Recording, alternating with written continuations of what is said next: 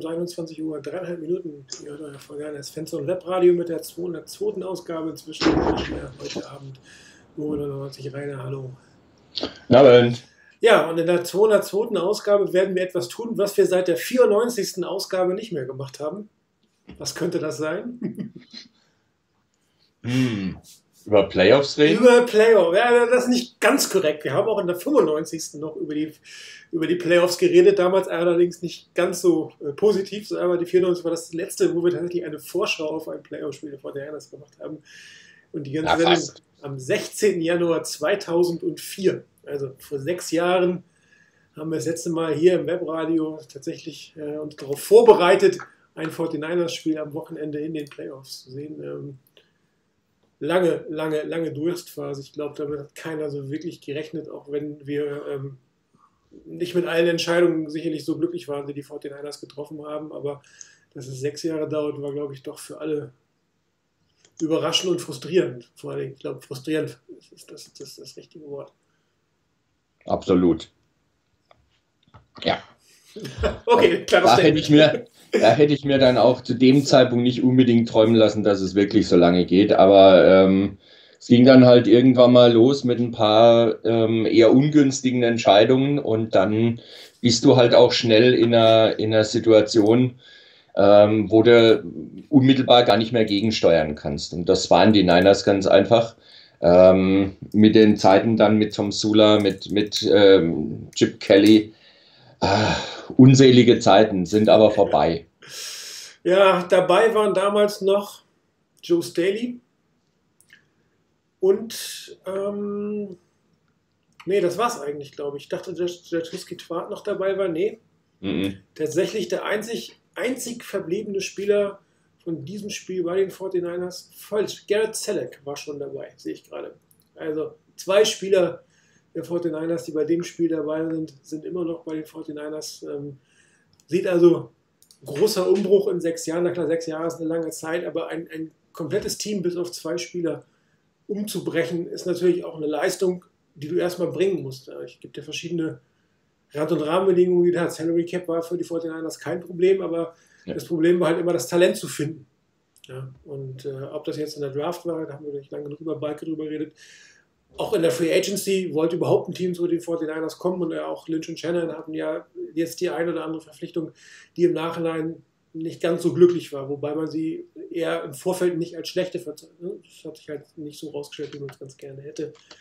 Ähm, von den Coaches ist, glaube ich, niemand mehr dabei. Ich glaube, es ist keiner übrig geblieben, wenn ich mir das jetzt so angucke, der von den 49ers Coaches noch irgendwie irgendeine Rolle im Team hatte. Also wirklich nach sechs Jahren ist ähm, Staley, der nicht mal von Balky geholt wurde, ist ja so aus der Vorzeit von Balky jetzt dabei. Und ähm, gegen die Minnesota Vikings, überrascht dich das oder ähm, hattest du äh, die leise, eine Hoffnung würde ich jetzt nicht sagen, das ist glaube ich falsch ausgedrückt, die, die, eine leise Vermutung, dass es auch die Vikings werden können oder waren für dich die Saints eigentlich mehr oder weniger durch? Also ich habe letzte Woche oder im, im Vorfeld auf jeden Fall ja schon gesagt, ähm, ich hätte nichts dagegen, wenn die Niners gegen die Vikings spielen würden, ähm, weil dadurch die Saints raus wären. Das war, war so mein, Einsatz, äh, mein Ansatz. Ähm, getippt hatte ich trotzdem auf die Saints. Ähm, für mich waren die einfach auch das Team, das zu schlagen war. Ähm, Packers hin oder her. Ich hätte es auch den Saints zugetraut, bei den Packers zu gewinnen. Aber ähm, du musst halt erstmal jedes Spiel spielen. Und ähm, die Saints hatten irgendwie ein, ein, Spiel am letzten Wochenende, wo ich auch gedacht habe, so richtig in die Pötte gekommen sind sie nicht. Also die, die Defense der Vikings hat ihnen ganz schön zu schaffen gemacht. Und was sie einigermaßen hinbekommen haben, war, dass ein Alvin Kamara keine ganz große Rolle gespielt hat und auch ein Michael Thomas nicht wirklich die große Rolle wie sonst gespielt hat. Und das waren halt schon zwei wesentliche Elemente. Und ich habe es, glaube ich, im Live-Thread geschrieben. Ähm, da haben die, die Saints irgendwann mal ähm, mit Taysom Hill einen klasse Lauf gehabt über die linke Seite. Und da habe ich gesagt, naja, vielleicht sollten sie weiter mit Taysom Hill als Quarterback spielen und nicht mit Breeze. Und ich glaube, zwei, drei Plays später hatte Breeze dann einen Fumble. Ja. Ähm, ich glaube, das war direkt im nächsten, oder? Oder, oder gleich im nächsten ja. hatte der dann einen Fumble, wo ich mir auch gedacht habe, na, hättest du mal. Ne? Aber ähm, ja, gut, auf der anderen Seite, die Vikings haben sich definitiv verdient.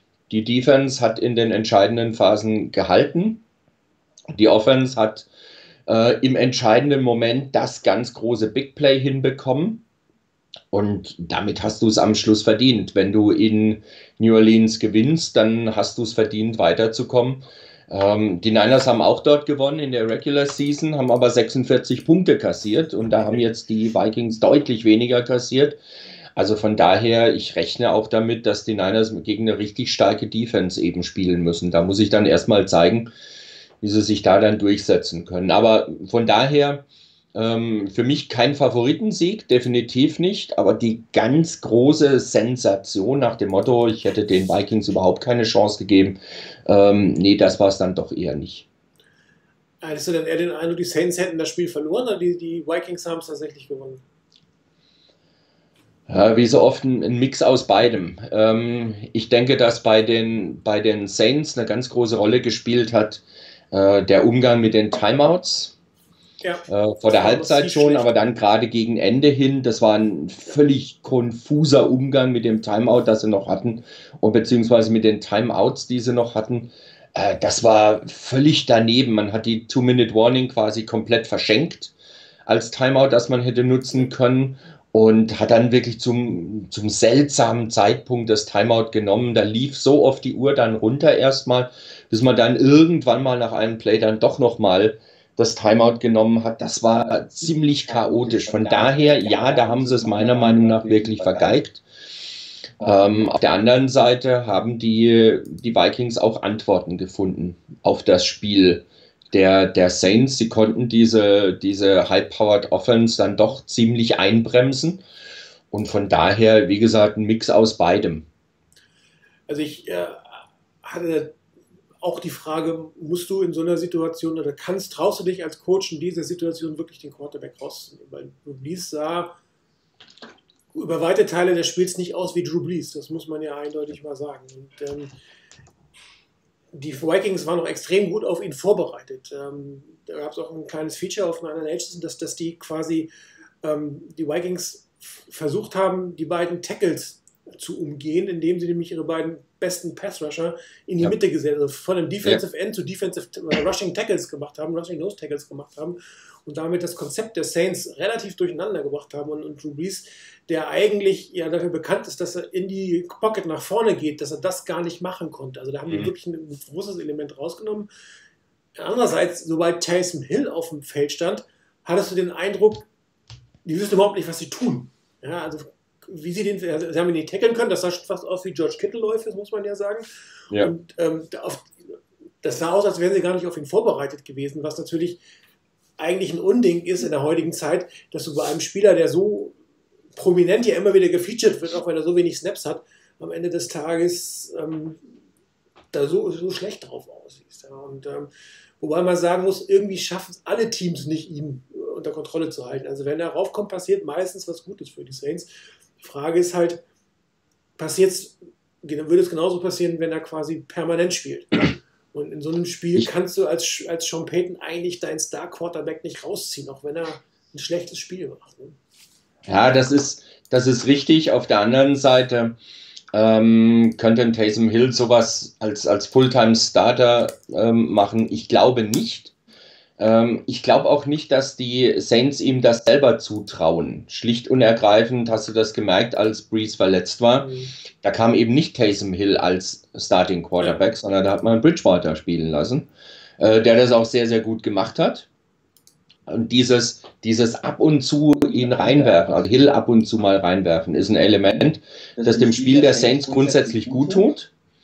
Ähm, und dass es für den Gegner auch schwierig macht, sich dann darauf wirklich einzustellen. Ich gebe dir recht.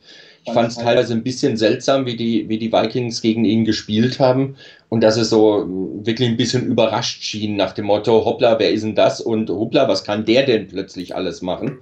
Äh, das hätte man vorher wissen können.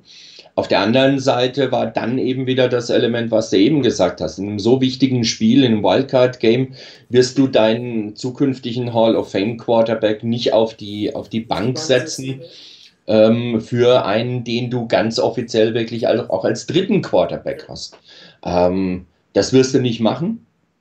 Von daher nachvollziehbar die Entscheidung, aber am Schluss, ja, vielleicht wäre es besser gewesen, mit Hill zu spielen. Was halt ganz spannend ist, ist die Passing-Chart von Drew Brees. Und ähm, du siehst hier viel Grün. Grün ist eine Com Completion und, und Weiß ist Imker. Also er hat schon viele seiner Pässe angebracht, aber das ist alles sehr klein, klein. Ne? Ja. Wenn du das anguckst, äh, du hattest 1, 2, 3, 4 Completions über 10 Yards, zwei Incompletions und, den, und die Interception. Und das ist natürlich kein Saints Football. Dieses klein, klein. Ja damit, ja. äh, hast immer ein paar Yards gemacht, aber damit haben sie sich einfach nicht vorwegen können. Und wenn du dir das anguckst, die Statistik, da wirkt der falsche Seite da drunter, ja, das waren 208 Yards. Er hatte irgendwie 97 oder so in der ersten Halbzeit.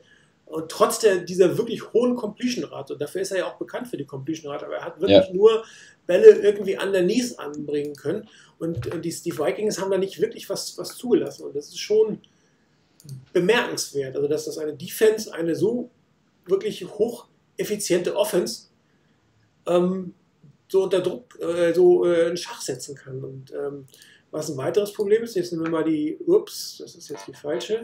Soweit sind wir noch nicht. Äh, genau. so. Da haben wir jetzt mal die, die Running Chart von Alvin Kamara. Ein Wildcard. Er hatte sieben Carries für 21 Jahre mit einem, einem guten Lauf mit dem Touchdown zur Seite.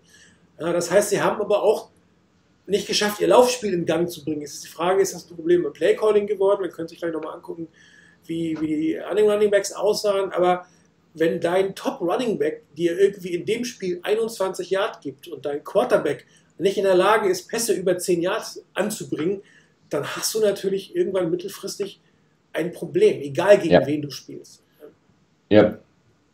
Ja, vor allen Dingen, wenn die, wenn die Defense bzw. die Special Teams es nicht schaffen, dir ein kurzes Feld zu geben. Ähm, wenn du ein wirklich kurzes Feld hast, dann ist das Ganze nicht, nicht ganz so dramatisch. Aber äh, wenn du halt, was weiß ich, weiter hinten anfangen musst bei deiner eigenen 20 oder 30 Yard Linie ungefähr, dann wird das ein echtes Problem, wenn du nicht die, die, wenn du den Ball nicht wirklich bewegen kannst, sondern immer nur bis zum gewissen Punkt den bewegen kannst. Und wie vorhin schon gesagt, gerade die Geschichte mit, ähm, mit Michael Thomas, den haben sie doch einigermaßen unter Kontrolle gehabt. Das war vorher eine echte Frage, schafft es irgendwann mal ein Team, Michael Thomas so zu limitieren, ähm, dass dann für die Saints das Spiel wirklich schwierig wird. Die Vikings haben es anscheinend geschafft. Weil er hatte tatsächlich nur eine Incompletion ne, von seinen Targets. Ja. Eine inkomplette Route, 70 Yards, aber das war nicht wirklich sehr, sehr wirkungsvoll. Also man sieht das ja auch wieder in der Chart, sehr viel unter 10 Yards, zwei längere ja. Dinge. Äh, da ist nicht viel raus, kein Touchdown, alles auch nur über eine Seite. Ich weiß nicht, ist das normal, dass er nur auf einer einzigen Seite, das war mir gar nicht so bewusst, dass du ihn dann nicht auch ein bisschen über das Feld gehen lässt, wenn es nicht so gut funktioniert. Aber auch da gab es jetzt keine Art der Veränderung. Ihn auch mal rechts einmal im, im, Slot gespielt. Ist natürlich jetzt auch nicht wirklich ähm, ein Adjustment, um es mal so auszudrücken. Ne? Wenn du dir dann im Gegensatz die Vikings anguckst, dann haben wir hier mal die, die Running Charts von, ähm, äh, von Delvin Cook. Ja, der hat ähm, doch einen deutlich höheren Workload gehabt. Nicht alles war erfolgreich, ja, aber die, äh, die, die, die Vikings waren immer noch in der Lage, ähm, Produktivität aus ihm rauszubekommen. Mehrere, zwei Touchdowns, ähm, viele positive, aber allerdings, man sieht es auch auf der linken Seite, relativ viele negative. Das werden sich auch die Fortinanders sicherlich angucken, wie es dazu kommt. Also einmal ist er extrem viel über links gelaufen und teilweise auch sehr erfolglos über links gelaufen. Das habe ich dann wieder im, im Live-Feld einmal angedeutet, dass ja. ab der gewissen Situation einfach die, die Outside-Runs überhaupt nicht mehr funktioniert haben bei den Saints und die tr trotzdem immer weiter nach außen gegangen sind, auch immer über links, sieht man ja. Das war nicht ein, ein Outside-Run, wirklicher Outside-Run auf der rechten Seite. Also da hat man ähm, das hat mich jetzt bei den Vikings wieder überrascht, dass sie da so konsequent ähm, in die falsche Richtung gelaufen sind. Das war auch, glaube ich, zu dem Zeitpunkt teilweise, als sie noch zurückgelegen haben. Ne? Beziehungsweise als noch nicht so klar war, dass sie gewinnen. Also das war auch auf deren Seite relativ viel mit dem Kopf durch die Wand. Ja? Aber es war produktiver ja. und effektiver als das, was die Saints abgeliefert haben. Und wenn man sich jetzt spaßeshalber nochmal die, die Passing-Chart vom äh, Kirk Cousins anguckt,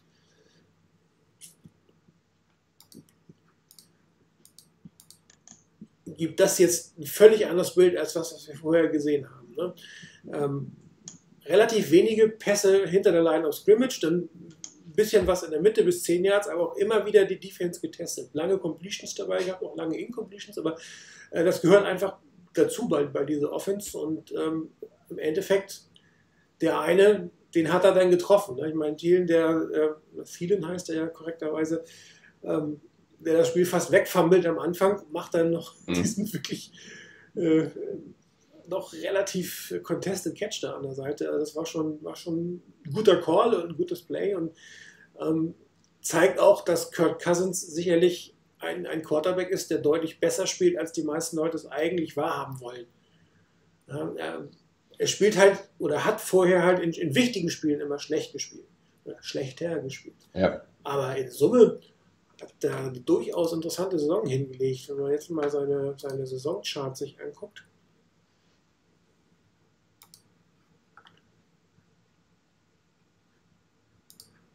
So, das ist äh, seine, seine Passing-Chart für die Saison. Und mhm. äh, grüne Felder sind über dem Ligadurchschnitt, gelb ist ungefähr Ligadurchschnitt und rot ist unter dem Ligadurchschnitt. So, und er hat ein rotes Feld bei, bei kurzen Pässen links, das kannst du mehr oder weniger vernachlässigen. Aber was du halt sehr schön siehst, dass, dass er alles, was lang ist, teilweise deutlich über dem Schnitt liegt, aber auch von 10 bis 12 Jahren. Also nicht nur diese wirklichen äh, Pässe äh, hinter, der, oder hinter dem First Down, auch über das First Down hinaus. Ja. Absolut effektive Saison gehabt. Und ähm, das traut man ihm eigentlich gar nicht so. Wenn sich die Zahlen mal angucken, 26 zu 6 ist eine mega Statistik, 107,4 Rating, 3600 Yards, da kannst du nichts zu sagen. Jetzt kann man nur noch sagen, ja, für das Geld hätte, hätte, hätte er mehr Spiele gewinnen können. Ja, natürlich, aber da gibt es natürlich auch immer wieder andere Gründe, warum man ein Spiel verliert. Und die 49ers werden da einem, einem Quarterback gegenüberstehen, der wirklich underrated ist und wo ich auch durchaus verstehe, oder wo man verstehen kann, dass ein Shanahan ihn haben wollte. Der Vorteil wiederum ist, Shanahan wird relativ gut wissen, was er kann und was er nicht kann und dementsprechend seine, seine Defense auch instruieren können. Aber äh, da kommt jetzt ein Quarterback, mit dem man echt rechnen muss, also der wirklich zu den Besseren zählt, die, die, die da von den Playoffs sind. Von, von daher, also. Ähm, ja, die Niners können leider nicht den Antrag stellen, Monday, äh, das Spiel auf Monday Night zu verlegen. Da hätte sie wahrscheinlich eine, eine, wirklich gute Chance gegen Cousins, weil Monday Night kann er anscheinend wirklich nicht. Ja, wobei sie ja immer die, sagen, die schlecht, also die wichtigen Spiele, ob es jetzt ein, äh, wie soll man sagen, ein, ein, ein Night Game ist oder so, aber äh, ja. So, das war das erste wirklich wichtige Spiel mit Bedeutung, sozusagen, wirklich echte Bedeutung. Die ja, ich, ich hoffe, das ist kein neuer Trend bei ihm.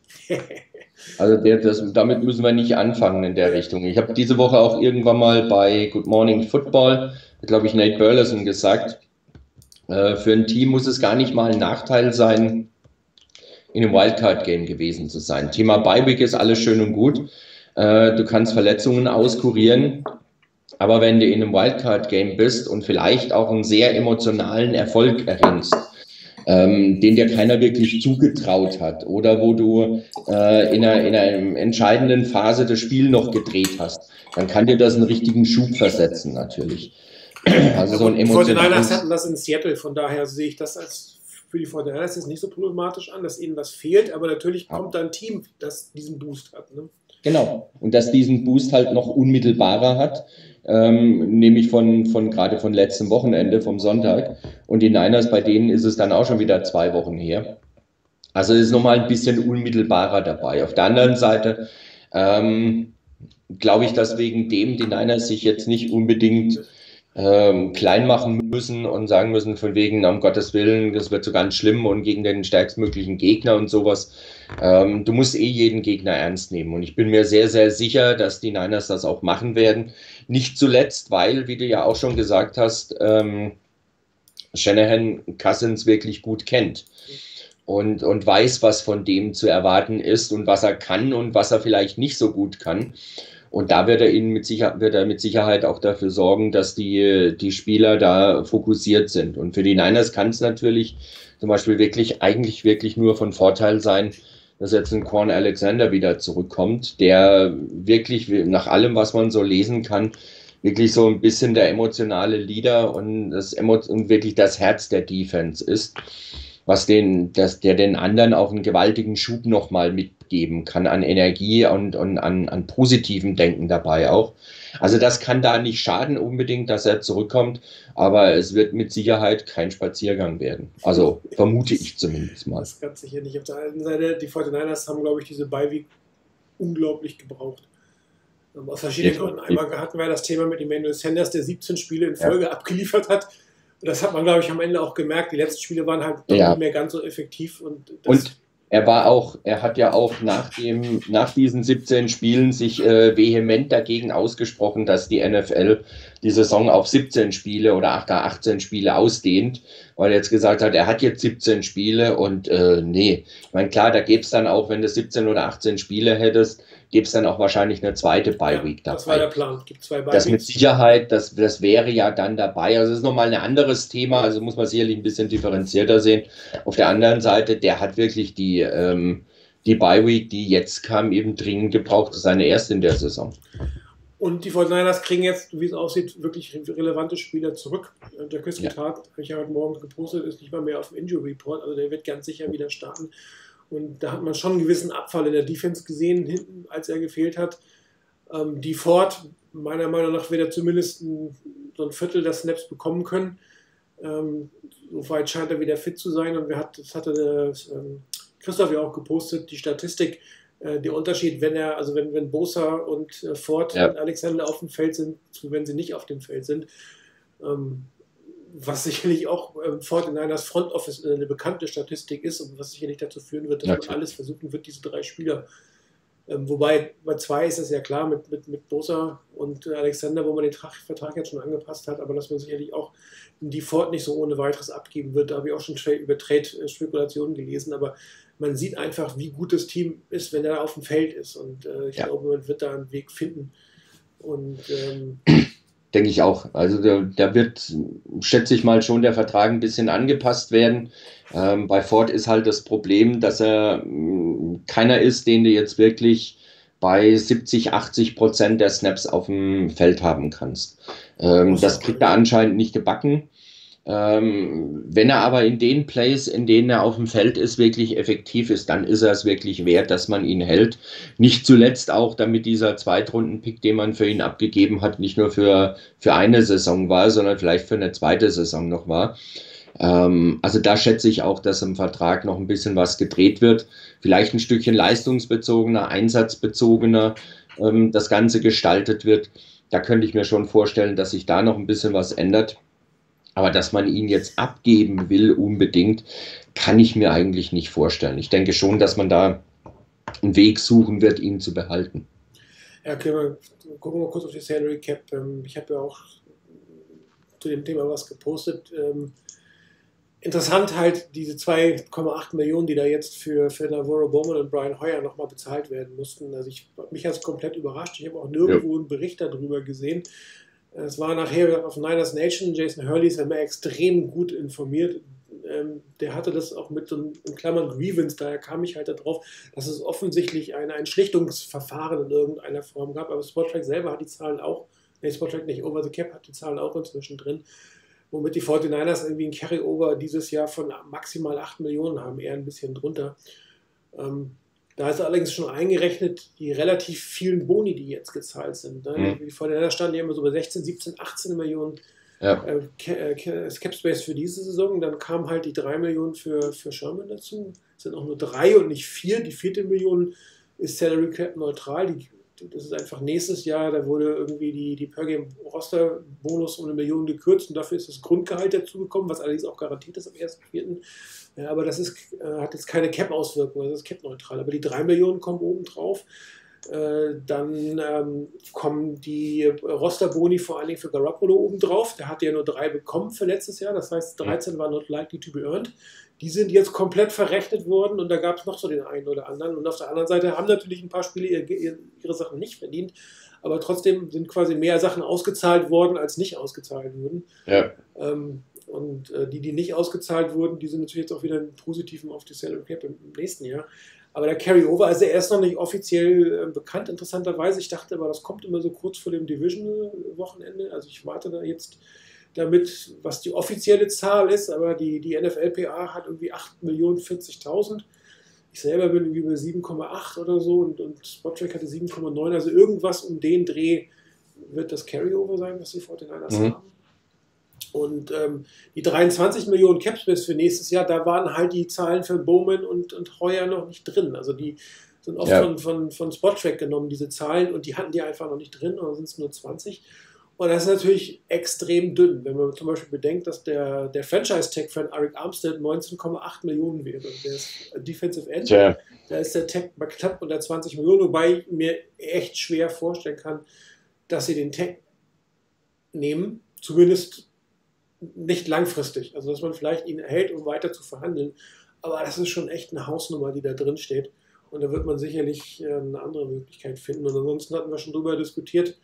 McKinnon würde ungefähr 6 Millionen bringen. Ähm, Goodwin wird so 3 Millionen bringen.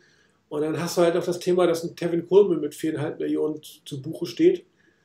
Du aber einen Matt Reader als äh, Restricted Free Agent hast, der auch mindestens 2,1 Millionen bekommt im Minimum. Wenn, mhm. wenn sie ihn sogar höher tendern, fast 3 Millionen. Und da werden die 49ers gerade bei den Running Backs relativ frühzeitig eine Entscheidung fällen müssen.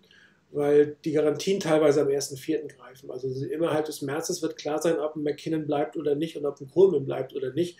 Oder ob man dann vielleicht tatsächlich den Weg mit Mostert, Breeder, Wilson und einem Draft-Pick geht, was im Moment so ein bisschen so aussieht. Und dann sind es mal 13 Millionen mehr, dann sind wir bei 33 Millionen.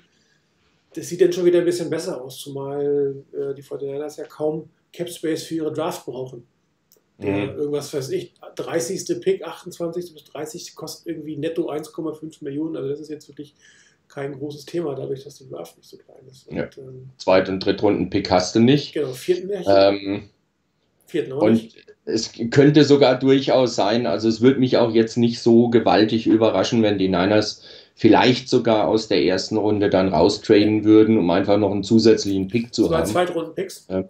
Ja, sowas in der Richtung. Äh, du hast dann zwar unter Umständen das Problem, oder was heißt das Problem? Du, dir fehlt dann diese Fifth-Year-Option, aber ähm, ich denke, dass die Niners da durchaus mit leben können, dann, um da einfach noch ein bisschen mehr zu haben, um einen Pick oder zwei Picks mehr zu haben. Je nachdem, wie sich das ausgeht. Ob das dann ein Pick ist, den du direkt in diesem Jahr hast, oder ob das ein Pick ist, im laufenden Jahr und dann einer erst, der erst 2021 wirksam wird. Das ist ja nochmal ein anderes Thema. Aber wie gesagt, das wäre jetzt so unmittelbar jetzt im Moment so ein Szenario, das ich mir bei den Niners ganz gut vorstellen könnte, was dann auch wieder die, die, äh, die Cap-Belastung nochmal ein Stückchen reduzieren würde. Das Problem ist, die also Niners haben daher, 43 Spieler im Moment. Also den fehlen ja, noch also 10 ich, Spieler. Ja, ich denke, dass die, dass die Niners da durchaus gucken, den einen oder anderen Draft-Pick noch dazu bekommen, zu bekommen. Ähm, du kannst nicht immer nur über Unrestricted Free Agents gehen. Ähm, auch bei den Rookies ähm, hast du da nicht immer einen Treffer dabei. Das ist schön, wenn, der, wenn das klappt, aber eine Garantie hast du dafür halt auch nicht.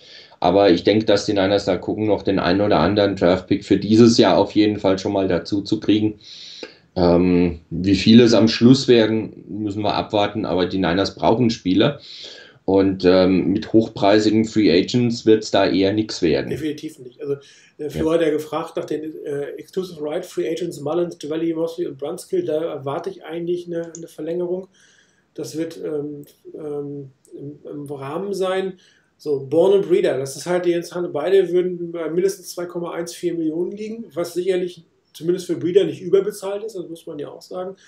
Und ähm, bei Bourne, der ist ja definitiv ein Fan, oder Shanahan ist ein Fan von Kenrick Bourne.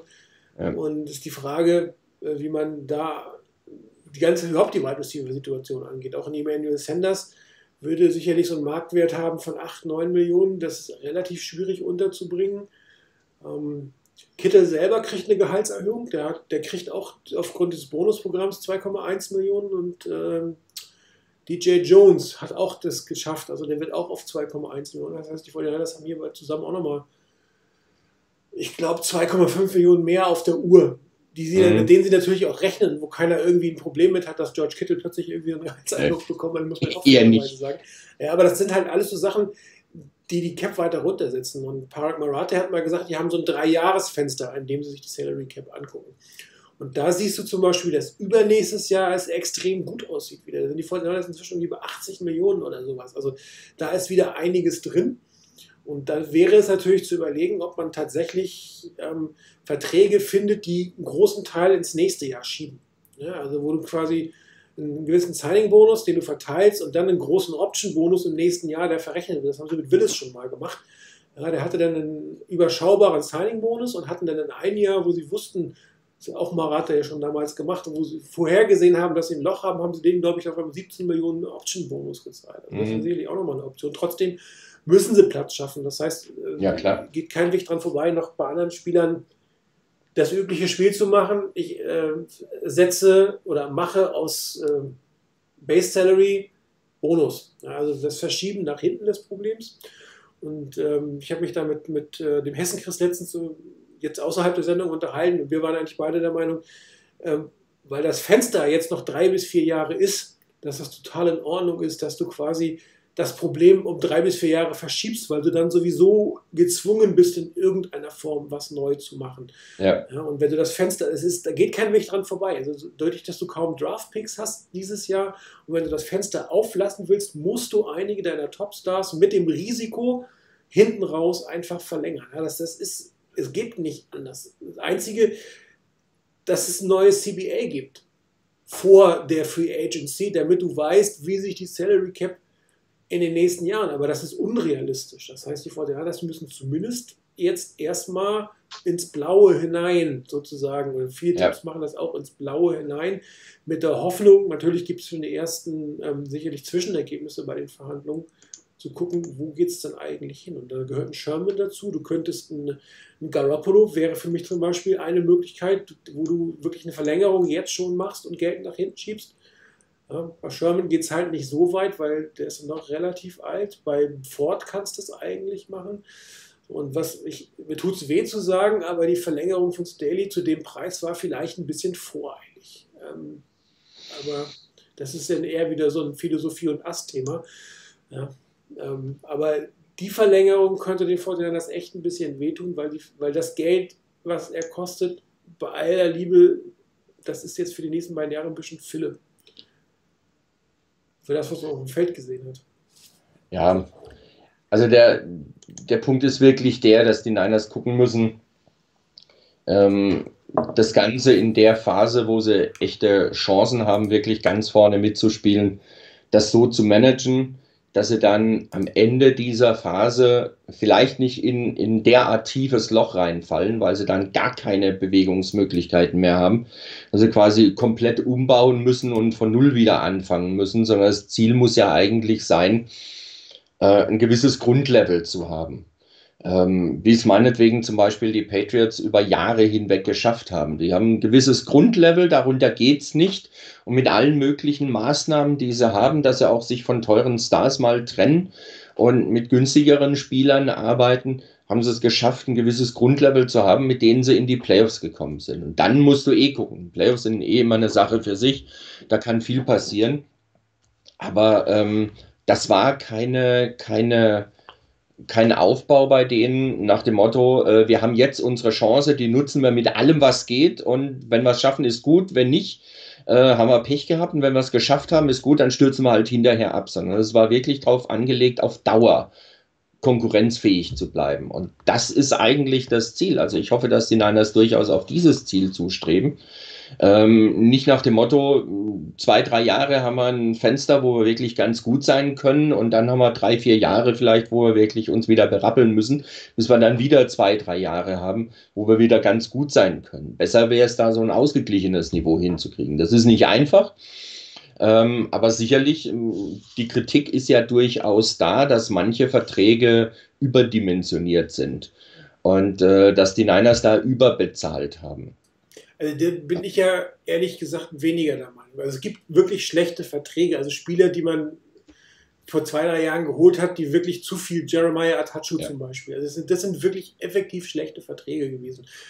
Aber bestimmte Spieler, denen man einen Wert zuweist, nehmen wir nur Kyle Juszczyk, halte ich jetzt nur bedingt für überbezahlt. Die 49ers stehen als Nummer 1 der NFC und das hat seinen Grund nämlich, dass sie ein Team haben, das so ist, wie sie es ist, mit einer super Defense-Line, mit einem fantastischen Laufspiel, äh, mit einer Offense-Line, die sich gesteigert hat und, und einem Quarterback, von dem jeder gesagt hat, vor zwei Jahren, warum gibt er dem so viel Geld? Und damit stehen die 49ers in diesem Team. Und jetzt kann man natürlich spekulieren, das hätten sie auch anders schaffen können. Aber das ist eine, meiner Meinung nach eine unfaire Diskussion, weil das kannst du nicht beweisen. Du kannst nur sagen, mit dem, was sie haben, stehen sie da. Und was du beweisen kannst oder was du zeigen kannst, ist, dass ein Laufspiel mit Kai Juszczyk deutlich besser ist als ohne Kai Juszczyk. Und jetzt kannst du dir natürlich fragen, ist das 6 oder 7 Millionen wert? Ja, aber ähm, auf der anderen Seite sind da drei Running Backs, die es machen und ein Fullback, der tatsächlich der wirklich in der Lage ist, dieses zu machen. Plus die Option im Passing Game. Und, und, und natürlich ist das viel Geld und vielleicht wäre es auch für eine Million weniger gegangen. Aber für zwei Millionen weniger wäre vielleicht nicht gekommen. Ja, das, ist, das ist ein anderes Thema. Ich gehe hier nicht von, von zwei Millionen. Ich habe mir das gerade eben mal angeguckt mit, mit Juszczyk, mit der Cap-Number, die er hat. Das fing mit 3,75 Millionen an ähm, und ist dieses Jahr bei 6,8 Millionen, wenn ich das richtig sehe. Ähm, das ist eine Menge Holz für einen Fullback. Äh, insgesamt auf die vier Jahre gesehen äh, 20,95, also 21 Millionen. Vielleicht hättest du den Spieler auch mit einer Cap-Zahl von 17 Millionen haben können. Das ist halt die Frage dabei. Das, das steckt mir aber nicht drin, das weißt du einfach nicht. Ja klar, natürlich die, weiß es nicht. Das Team wird jetzt ähm, nicht bewusst überbezahlen, das glaube ich einfach nicht. Dass du sagst, okay, ich hätte ihn eigentlich drei Millionen billiger gekriegt, aber das macht das nicht. Ich meine, wenn du den Vertrag anguckst, der hatte ja auch zwei gesunde Optionsjahre. Also die beiden Jahre 1920 waren die Option-Jahre. Da hätte man noch vorher aussteigen können. Und trotzdem hat man gesagt, okay, wir nehmen das 19er Jahr mit 4,2 Millionen Base Salary, weil man einfach das Jahr davor verloren hätte. Vielleicht, wenn, wenn wir letztes Jahr schon so gut gestanden hätten, hätte man das vielleicht gar nicht mehr gezogen. Das weiß ich nicht. Aber sicherlich dieses, diese 5 Millionen Base Salary für dieses Jahr, auch das ist ein klassischer Vertrag für einen Spieler, den du nochmal verlängern kannst. Und das macht auch durchaus Sinn, ihn zu verlängern. Ich meine, Karl Juszczyk ist 28, der hat noch ein paar Jährchen. Also drei kannst du sicherlich nochmal mit ihm, mit ihm rechnen, hoffe ich. Oder zwei. Ja, sagen wir mhm. mal zwei. Aber da kannst du natürlich sagen, okay, ich, auch da nehme ich so ein bisschen äh, ähm, von, der, von, der, von der Base weg, pack das in den garantierten Bonus rein und muss dann einfach gucken, zu welchen äh, Preisen du ihn halten kannst. Aber auch der wird natürlich einen gewissen Marktwert inzwischen haben. Man kann sich ja nur überlegen, was die Ravens sich über, ne, zurückholen oder sowas. Also die würden, glaube ich, ihn heute mit Kusshand nehmen und auch relativ viel Geld zu zahlen. Kann man sich mal überlegen, wenn da ein Lama Jackson steht, äh, plus ein Karl Juszczyk, plus, äh, ja, das fällt mir der Name, das war nicht. Mark Ingram. Ja, danke. Nicht ein. Das ist auch ein Laufspiel, wo du viel Geld für investieren könntest, um einfach nochmal einen gewissen Power reinzubringen. Und das ist ein essentieller Teil in dieser Offense und diese essentiellen Teile kosten natürlich auch ein bisschen Geld. Ja, klar. Völlig klar. So ein McKinnon, ganz ehrlich, das weißt du nicht. Also du weißt A nicht, wie der Markt für ihn war. Es gab hier andere, also hättest du ihn billiger kriegen können, ja oder nein. Also die Entscheidung wäre einfach nur gewesen, nimmst du ihn oder nimmst du ihn nicht, aber nicht nimmst du ihn zu dem Geld. Und dass er zwei Jahre verletzt ist, dafür kann, also das, das kann man einfach nicht als Argumentation rannehmen. Das weißt du eigentlich nicht. Er hat natürlich hat er Geld verschwendet. Aber das, das, das planst du ja eigentlich nicht. Und das ist halt, wenn der jetzt nicht quasi auf wirklich effektiv Geld verzichtet im klassischen Sinne, also nicht, wo du Gelder verschiftest, sondern du sagst, okay, du hast jetzt zwei Jahre viel verdient für nichts, jetzt, jetzt verzichte bitte mal zwei Jahre auf deinen dein Grund, also auf, auf alles, was mehr als das Minimum ist, dann wird er auch gecuttet werden, weil das bringt einfach nichts. Wenn der jetzt sagt, okay, ja, ähm, ich verzichte quasi, wirklich echten Verzichten aufs Geld, dann würde man natürlich auch behalten. Da macht eine Umstrukturierung jetzt wenig Sinn für mich. Zumal Mostert tatsächlich ein extrem guter Running Back ist ja. und, und, Breeder eigentlich auch. Und so. Mal gucken. Also da steckt halt viel drin äh, in das Salary Cap dieses Jahr. Es wird eine extrem spannende Offseason. Also wir, wir, bis jetzt war die Offseason immer, wer kommt als Free Agent, wie ist die Draft. Ne? Es sind ehrlich Oder gesagt, wer wird neuer Head Coach? Die Draft können wir, ja genau, danke. Die Draft können wir getrost erstmal, ich glaube, bis, bis, bis März zurück. Ne? Ob die vorher rein oder raustreten, das ist echt kein Thema. Ähm, wirklich neue Free Agent wird es nicht geben. Wirklich spannend ist, wie die 49ers mit ihr, also wie sie versuchen werden, das Team zusammenzuhalten. Also das ist eine völlig andere Offseason. Geschichte dieses Jahr. Also wir werden es anders erleben als die letzten Jahre und da sind wir, glaube ich, alle nicht böse drum. Nö, um Gottes Willen gar nicht. Also wenn ich mir überlege, ähm, wenn ich das so sehe, die, die Diskussionen, die man teilweise mitbekommt bei den Giants zum Beispiel, ähm, über die Verpflichtung von Joe Judge als, als Head Coach ähm, und diverses andere, also da bin ich froh, dass wir die Diskussion nicht haben. Ähm, die brauche ich auch nicht so schnell wieder. Also von daher ist mir so eine Diskussion auf einem ganz anderen äh, Level, auf einem ganz anderen Niveau viel, viel lieber, wo es dann einfach darum geht zu sagen, okay, wie können die Niners ihr Team weitestgehend zusammenhalten? Wo kann man eventuell einen Spieler abgeben, kann einen anderen Spieler holen, der günstiger ist, um die Salary Cap Situation wieder zu verbessern gleich? Wo kann man umstrukturieren? Und welcher Spieler wird vielleicht möglichst bald verlängert? Dass man da direkt einen neuen Vertrag demjenigen gibt. Das sind halt schon durchaus spannende Fragen auf einem ganz anderen Niveau, in einem ganz anderen Zusammenhang, als wir das in den letzten Jahren halt hatten. Genau. Gut, gucken wir mal auf äh, nächste Wochenende. Äh, Marek hat da ganz interessante Frage gerade auf dem, auf dem Board gestellt. Ähm, Matchups und Schwächen ähm, bei, den, bei den Vikings. Ähm, gehe mal auf die Pro Football Seiten, auf das Rating. Und hier sieht man eigentlich, dass die Schwächen kaum vorhanden sind. Ne? Sie sind Rhodes ja. völlig klar, Bar in der Mitte. Ähm, so, und Griffin und Hunter ist jetzt die Frage, das ist wirklich eine spannende Frage, werden die Vikings die gleiche Taktik versuchen, wie sie es bei den Saints probiert haben? Und äh, bisschen dafür spricht eigentlich, dass mit Ben Garland halt nicht der Top Center dort steht und dass auch Garoppolo eher ein Pocket Passer ist, wobei der deutlich mobiler nochmal ist als, als äh, Drew Brees. Und daher kann es natürlich sein, dass man nicht exakt den gleichen Plan verfolgt. Ähm, aber wenn, ist das natürlich auch wieder eine Chance für das Laufspiel. Das heißt, wenn, wenn deine beiden Ends, die eigentlich auch gegen, gegen das Lauf ganz gut verteidigen können, ähm, dann in der Mitte stehen und die Schwächeren spielen aus und dann hättest du sicherlich nochmal versuchen, die Möglichkeit auf, auf der Edge-Seite mit dem Laufspiel rauszugehen. Und die 49ers werden ähm, hier irgendeine Balance finden müssen, ähm, definitiv. Ich glaube, sie werden weder mit auf den Schultern von Garoppolo dieses Spiel gewinnen, noch rein mit dem Laufspiel. Also die Balance und das, die, die Defense so ein bisschen raten zu lassen. Also wirklich ähm, die zu zwingen, ihre besten Spieler jetzt nicht aggressiv auf eine Strategie auszurichten, sondern wirklich zu versuchen, ähm, das ganze Feld in irgendeiner Form zu verteidigen. Und ähm, das eines der interessantesten Matchups dürfte Kittel auf Bar sein. Ja, ähm, wenn sie es schaffen, ihn nicht gegen die Safeties, sondern gegen die Linebacker in irgendeiner Form spielen zu lassen. Oder auch logischerweise die Running Backs, sprich wenn Kittel als Decoy die Safeties wegzieht und dann die Running Backs in der Mitte, auch das, was man mhm. gesagt hat, der eigentlich eine extrem gute Chance haben, dort in irgendeiner Form reinzugehen. Also ich bin ziemlich, ziemlich davon überzeugt, dass das äh, Spiel gegen die ähm, gegen die Vikings an der Line of Scrimmage entschieden wird, in beiden Richtungen. Ähm, O-Line Niners gegen D-Line der Vikings und umgekehrt wird, denke ich, die Entscheidung bringen. Ähm, wenn die Vikings ähnlich spielen wie gegen die Saints, das heißt, dass sie ihre besten Passwasher über die Mitte schicken, dann haben die Niners eigentlich ganz gute Optionen über Außen. Also Möglichkeiten sind da. Garoppolo ist auch einer, der ähnlich wie Breeze den Ball grundsätzlich schnell loswerden kann. Und ich habe so ein bisschen den Eindruck, dass die Niners das bessere oder die bessere Option haben, über Außen dann zu laufen oder auch über einen Screen Pass zu spielen. Beziehungsweise auch die Lücke hinter den, den äh, Defensive Ends, die dann über die Mitte kommen, da irgendwo was auszunutzen.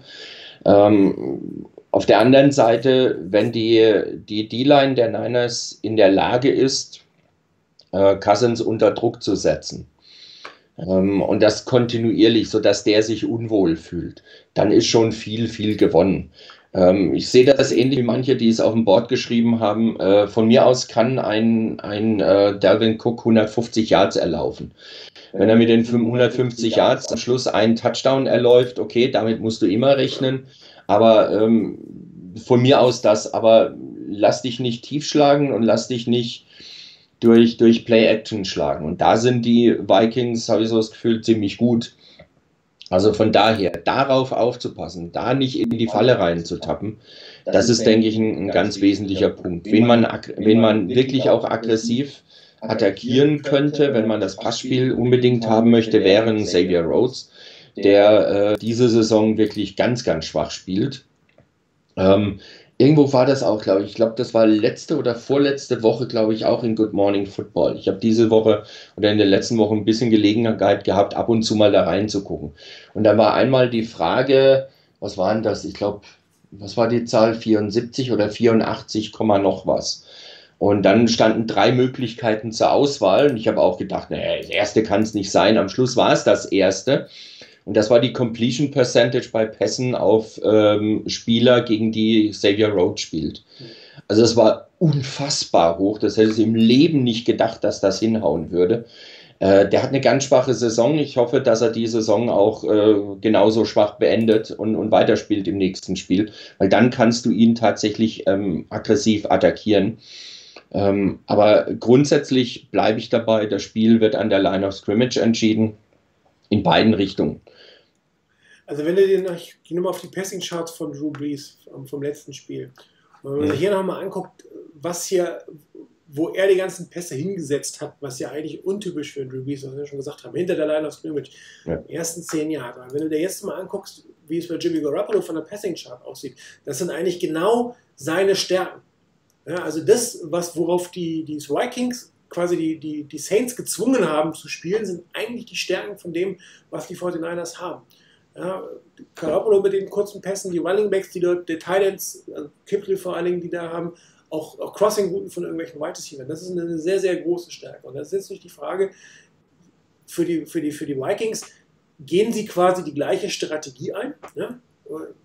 mit dem Risiko, also den Vorteil quasi ihre Pass-Rusher durch die Mitte eigentlich mehr effektiver einsetzen zu können, durch die, weil die Interior O-Line ein bisschen schwächer ist, oder aber ähm, haben, wollen sie hier die Stärken der 49ers quasi in diesem Bereich 10 bis 20 Yards ähm, versuchen ein bisschen wegzunehmen. Interessant finde ich übrigens den, den roten rechts bei Garoppolo.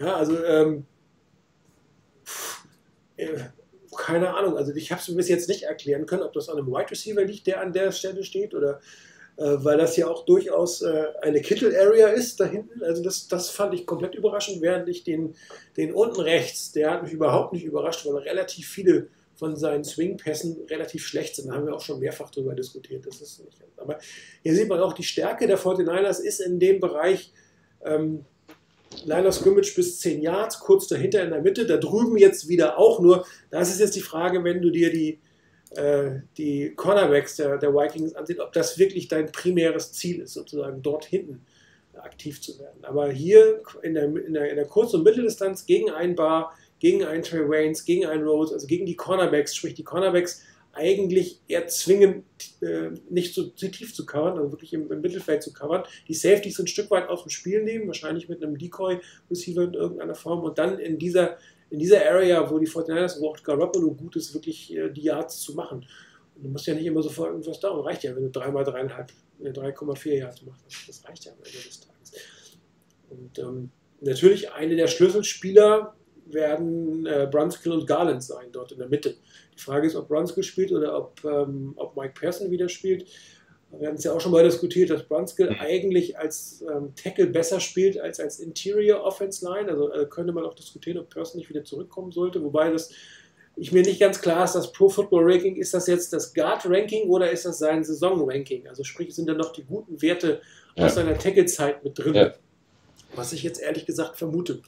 Ja, und auf der Interior-Seite und Garland selber, Garland spielt nicht schlecht, aber er ist halt kein Weston Richburg. Und ähm, daher rechne ich tatsächlich so mit, dass man zumindest gewisse Elemente aus dem Saints-Spiel in der Mitte von den, von den Vikings wieder sehen wird.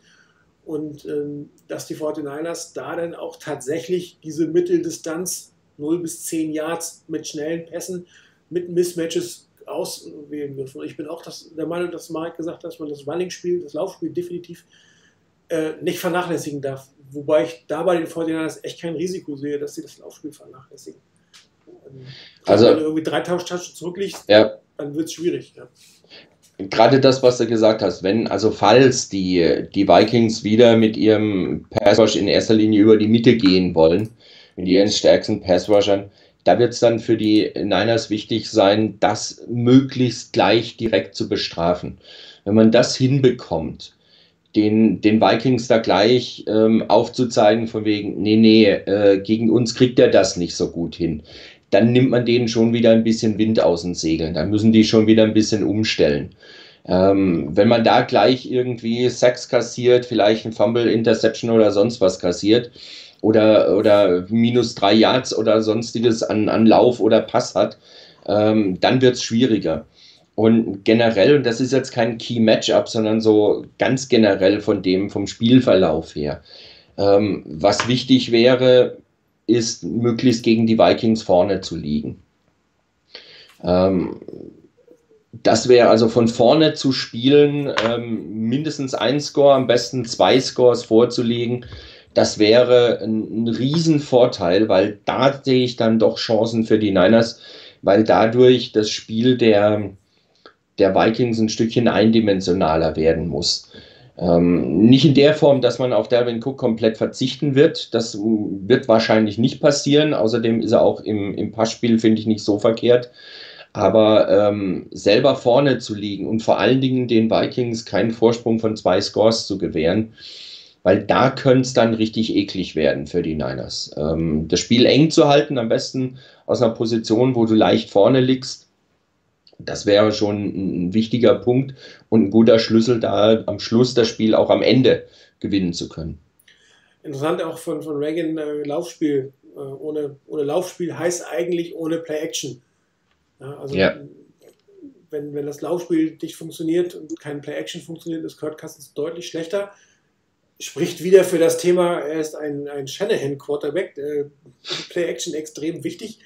Ähm, das heißt, es wäre natürlich auch durchaus eine Strategie, erstmal auf das Laufspiel äh, vermehrt zu gehen, das Laufspiel rauszunehmen und natürlich ähm, dann hinten das Risiko der 1 zu 1 Coverage zu haben. Du hättest dann einen, ja, Sherman gegen den Dix wahrscheinlich und äh, Witherspoon gegen Mosley und dann brauchst du natürlich noch Tat wahrscheinlich gegen, gegen Rudolph.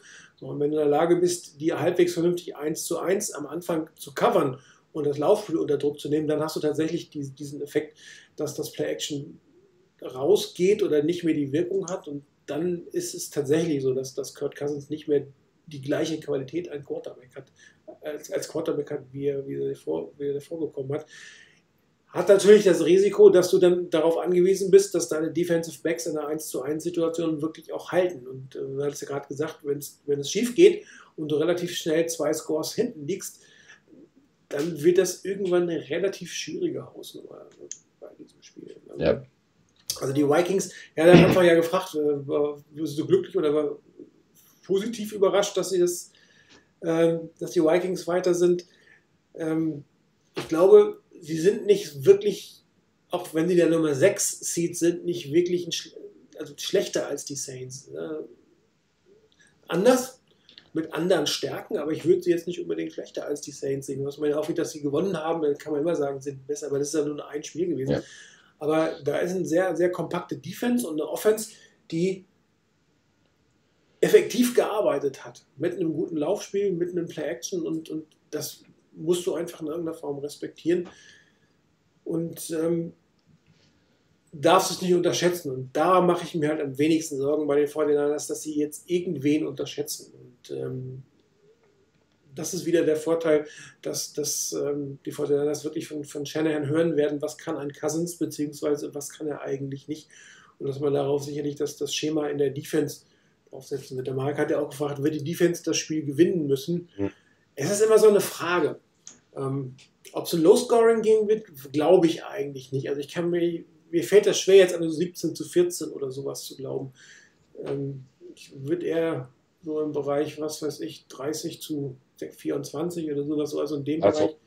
Wäre mein Bereich, so, so 50 bis 60 Punkte. Ja, genau. Ich weiß gar nicht, wie der Over-Under in diesem Spiel ist, aber das würde ich auch so 50, 60 Punkte. Und ähm, ich glaube, keine Unit wird in der Lage sein, das Spiel alleine zu gewinnen. Das sind die Playoffs.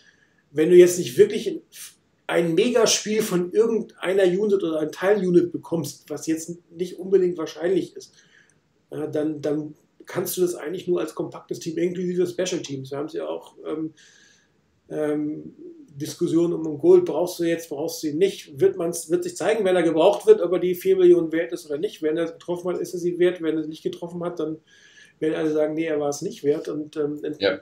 auch die Return-Teams äh, sind ein entscheidender Faktor, der nämlich, die nämlich den 49ers, ähm, vielleicht finde ich das jetzt mehr auf die Stelle, teilweise gar nicht so gut aussahen. Äh, mal gucken. Teamstats. Hm.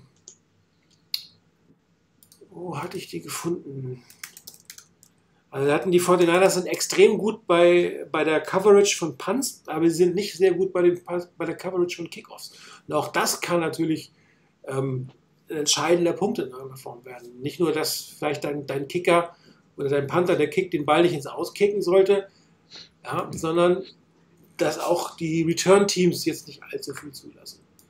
Ja, bei Football Outsiders habe ich das gesehen, genau. Oder? Nee.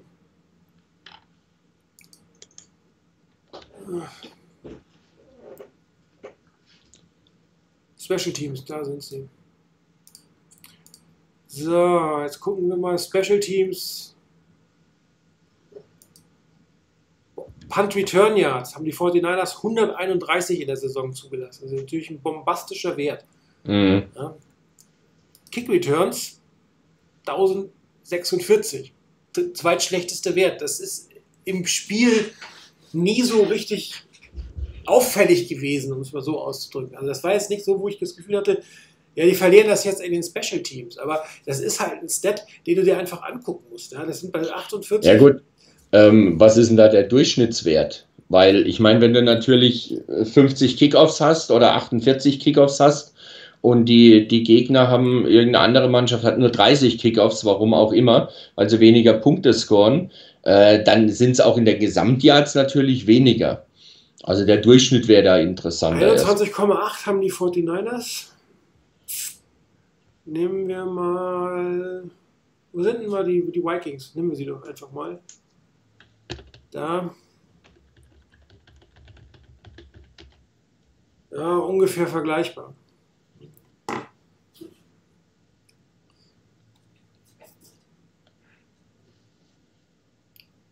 Trotzdem, also das ist definitiv der schlechtere Part bei, bei den Fortinanders, die, die Kick-Coverage im ja. Vergleich zur, zur Punt-Coverage. Auch das ist etwas, wo du äh, am Ende des Tages ein Spiel mit verlieren kannst, wo schnell mal einer durchgeht, wo du dann plötzlich ein kurzes Feld hast, was, was dir zu Problemen führt. Also ich glaube nicht, dass wir sagen können, ein, eine Unit muss das Spiel jetzt gewinnen, sondern es geht wirklich nur als kompaktes Team, wo keiner abfallen darf. Also du kannst dir es eigentlich nicht erlauben, dass eine Unit unterdurchschnittlich. Eine durchschnittlich ja. hast du immer dabei. Das geht, glaube ich, gar nicht anders beim Sport, dass du einen Mann hast, der ein bisschen durchschnittlich ist. Du kannst unterdurchschnittlich, ähm, da wirst du dieses Spiel nicht gewinnen. Und, ähm,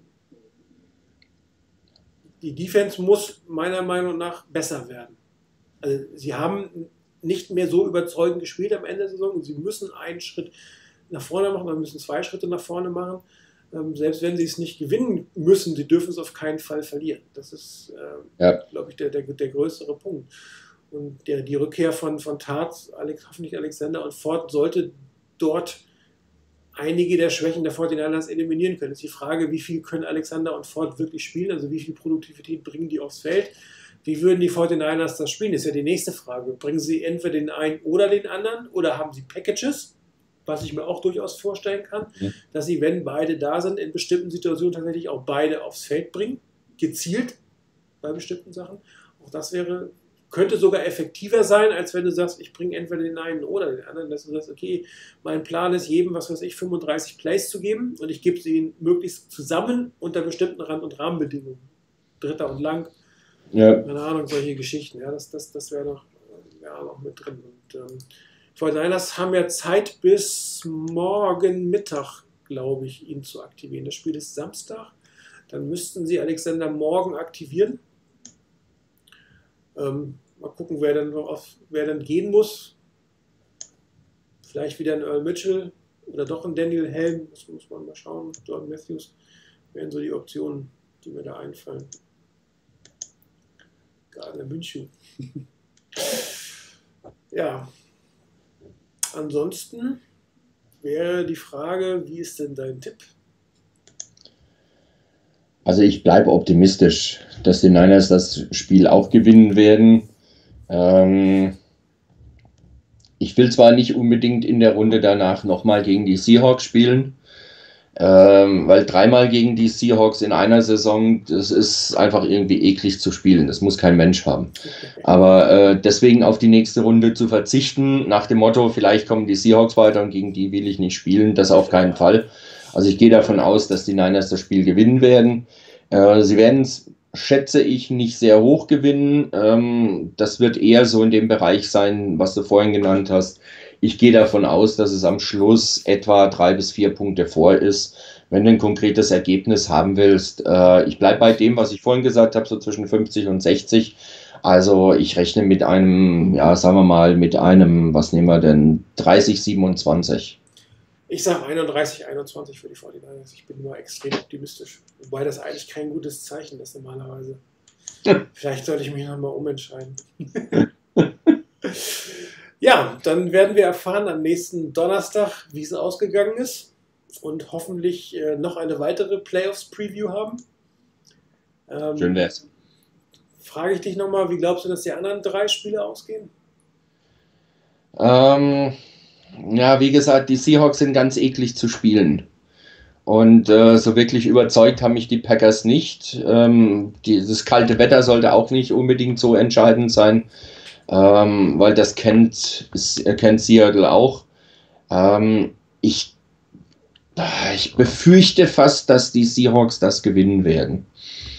Ich traue es ihnen auf jeden Fall zu. Aktuell würde ich die tatsächlich höher einstufen als die Packers. Ähm, und bei den anderen Spielen, äh, was war es? Die Ravens spielen gegen die Texans. Ähm, da sehe ich irgendwie nicht, wie die, wie die Texans wirklich dagegen angehen können. Nee, die, also, gegen, das, die Ravens müssen gegen die Titans spielen. Äh, nee, die Ravens spielen gegen die Ravens spielen gegen die Titans. Richtig, die Ravens spielen gegen die Titans. Ähm, Ravens gegen Titans. Das könnte enger werden, als manche glauben. Ich denke aber, dass die, die Ravens auch am Schluss im Super Bowl stehen. Von daher werden sie das Spiel auf jeden Fall für sich entscheiden. Und die, die Chiefs spielen gegen die Texans, richtig. Ähm, die Texans haben mich nicht wirklich überzeugt. Ähm, man muss gucken, wie die, wie die Chiefs ihre Bye-Week überstanden haben, ob sie da wirklich fit sind. Das ist ja auch bei den Chiefs nicht immer so, dass das Thema nach dem Motto, wir haben die Bye-Week und dann gehen wir locker weiter. Ich glaube aber schon, dass da sich äh, die Heimteams durchsetzen werden in der AFC. Also ich glaube an vier Heimsiege. Gucken, Hätte ich auch nichts dagegen. Gucken, was rauskommt. Alles klar. Dann, Rainer, danke, dass du dabei warst. Danke für alle, die Gerne. zugehört haben. Ähm, wer nächste Woche da die Sendung machen wird, werden wir rechtzeitig, also erfahrt das ja immer quasi, wer denn erscheint auf dem Bildschirm. Wir verraten ja nicht, wer das macht, wir werden zu halten, wer das ist. Und wir hoffen, wie gesagt, dass wir nach einer Review auch ein Preview nächste Woche haben werden. Viel Spaß beim Samstagabend beim Spiel. Ich gehe davon aus, dass alle sich im Live-Chat irgendwie äh, finden werden am Samstag. Bis dahin wünsche ich euch einen schönen Abend. Macht's gut. Ciao.